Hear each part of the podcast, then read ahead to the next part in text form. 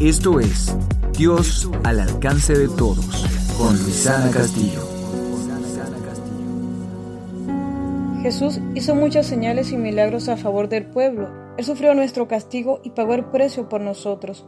Su sacrificio trajo muchos beneficios para la humanidad.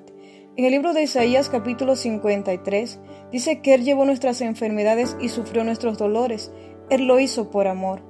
Dice la palabra en el verso 5 que Él fue herido por nuestras rebeliones, molido por nuestros pecados.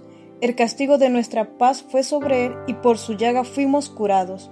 No desprecies el sacrificio de Jesús en la cruz.